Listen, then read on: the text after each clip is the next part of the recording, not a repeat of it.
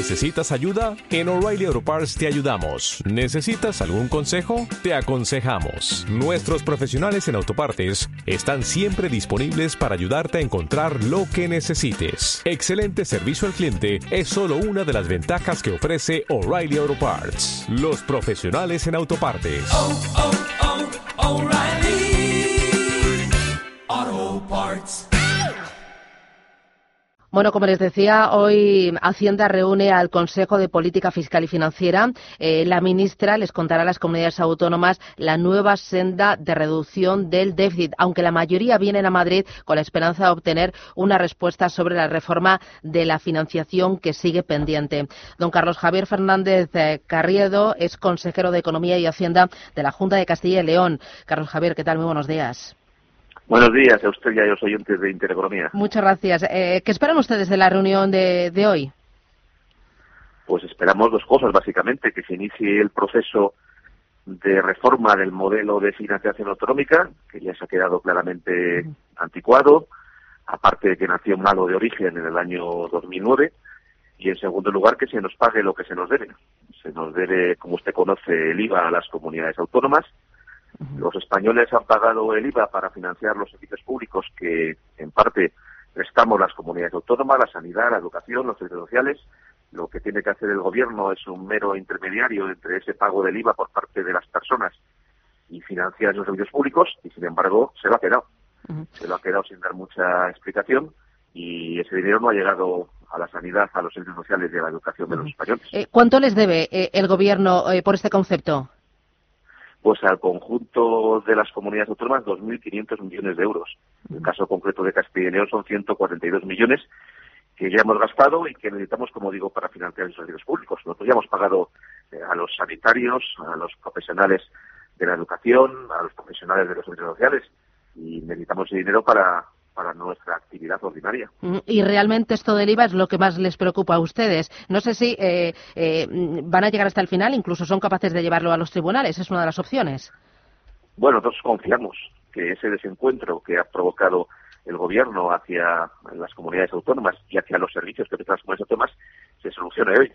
Y por tanto es a lo que vamos. Vamos con la mano tendida para que se nos pague lo que se nos debe. No estamos pidiendo más que aquello que sea reconocido, que es nuestro, y que llegue a los servicios públicos. No estamos hablando del dinero de las comunidades autónomas, esto es muy importante. Estamos hablando del dinero de los servicios públicos que prestan las comunidades autónomas. Por tanto, del dinero de la sanidad, de la educación, de los servicios sociales. Ese es un dinero que ya se ha pagado, que no parece que el gobierno quiera devolver a los españoles ese pago del IVA que ya han realizado, y sin embargo se lo ha quedado. No sabemos con qué finalidad, no sabemos a quién o a qué lo quiere destinar, pero sabemos que a día de hoy no está llegando para esto que es esencial, que son los servicios públicos que los ciudadanos están pagando por sus impuestos. Eh, eh, quiero que escuche eh, las palabras que decía al respecto esta misma semana la ministra Montero. o una cuestión que yo intenté arreglar en el año 19, que la provocó el señor Montoro y que ahora en el año 2020, cuando ya hemos liquidado ese año 2017, no es posible acometerlo, lo cual no quita que estudiemos medidas paliativas. ¿Qué, qué le pareció? Eh, ¿Qué espera de esas medidas paliativas y luego de ese echar balones eh, más que fuera al pasado, al señor Montoro? Bueno, muy propio de este gobierno, pero yo creo que lo que hace falta son no medidas paliativas, sino medidas curativas. Nosotros lo que queremos es que se nos pague lo que se nos debe, no que se nos palíe. Yo veo que el gobierno lo que está planteando es un incremento del déficit público y de la deuda cuando lo que hace falta es que se nos pague lo que se nos debe, eh, no que se nos deje endeudarnos más. Y ese es un debate en el que me parece muy peligroso, porque se quiere sustituir una obligación que tiene el Estado de pagar a las comunidades autónomas por un mero incremento de la capacidad de endeudamiento que tienen las comunidades autónomas. Yo no quiero estar más endeudado. Lo que quiero es que se nos pague aquello que se nos debe, porque nosotros ya hemos gastado ese dinero y los ciudadanos de Castilla y León y de España ya lo han pagado en forma de impuestos. Y además todas las comunidades autónomas están en la misma dirección, ya sean del Partido Popular o del Partido Socialista, gobernadas por unos o por otros. Todos piensan lo mismo. Pues sí, sí.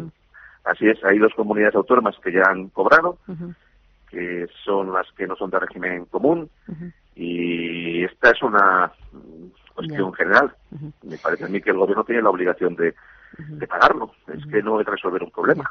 Es que el propio problema lo ha reaccionado el gobierno y no entiendo este debate el que se nos lleva a tener prácticamente que demandar y, buscar cómo se nos paga lo que se nos debe. No estamos pidiendo dinero a mayores de lo que ya se nos debe, que eso llegará en su momento, porque lógicamente los servicios públicos tienen una evolución creciente en las demandas de los ciudadanos, pero hoy estamos hablando aquello que ya hemos gastado y aquello que ya han pagado los ciudadanos para financiar sus servicios públicos.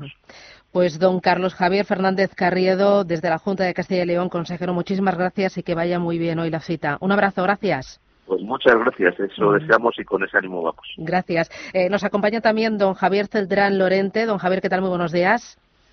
¿Qué tal? Muy buenos días. Que es consejero de Presidencia y Hacienda de la región de Murcia. ¿Ustedes qué esperan eh, de la reunión hoy con la ministra? Bueno, pues esperamos eh, básicamente poder tener ocasión, de, en ruegos y pregunta, porque realmente no nos ha dado opción a otra cosa, poder expresar realmente lo que nos preocupa a las comunidades autónomas. Hay que recordar que esta convocatoria sucede, como ya han comentado, después de un año y medio sin convocatoria, por el mero interés de la ministra para poder tener su trámite de presupuestos con los informes preceptivos del Consejo de Política Fiscal y no ha tenido en cuenta lo que le hemos reclamado diferentes comunidades autónomas que exigíamos que en esta convocatoria se incorporaran los temas que, nos preocupan de verdad, el IVA, el pago del IVA, pero sobre todo la modificación del sistema de financiación autonómica que nos está castigando a comunidades como la región de Murcia y la recuperación de las cantidades no abonadas en el año 2019. ¿Y cree que van a salir ustedes de, de la reunión con alguna respuesta o que la ministra va a tirar balones fuera o balones al pasado a Montoro?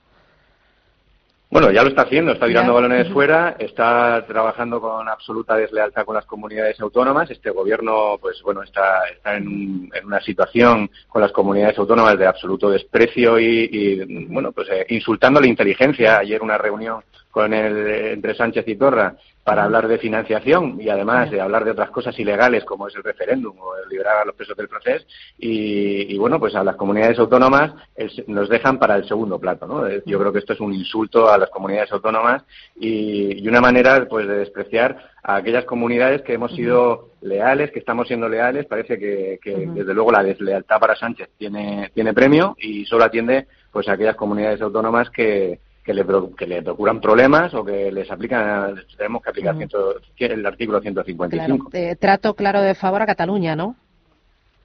Sí, sí, clarísimo. Yo creo que el que haya hablado ya, hoy no viene al Consejo de Política Fiscal, ya lo ha anunciado el consejero de la Generalitat de Cataluña. ¿Para, qué?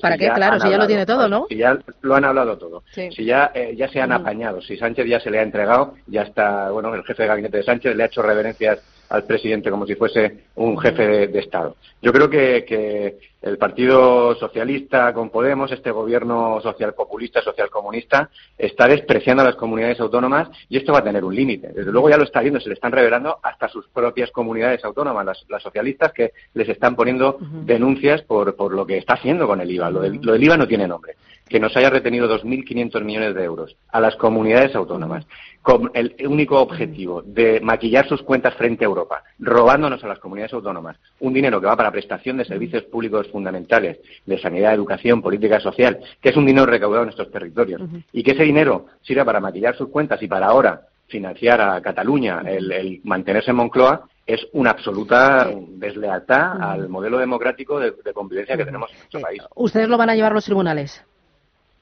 Nosotros ya hemos iniciado el trámite para llevarlo a los tribunales, eh, ya estamos eh, iniciando todo el trámite jurídico, se le ha requerido, si no contestan en un mes tendrán un contencioso administrativo y por supuesto vamos a seguir denunciando todo lo que nos están haciendo. Yo creo que si hay una comunidad autónoma castigada en la región, en, España, es la región de Murcia.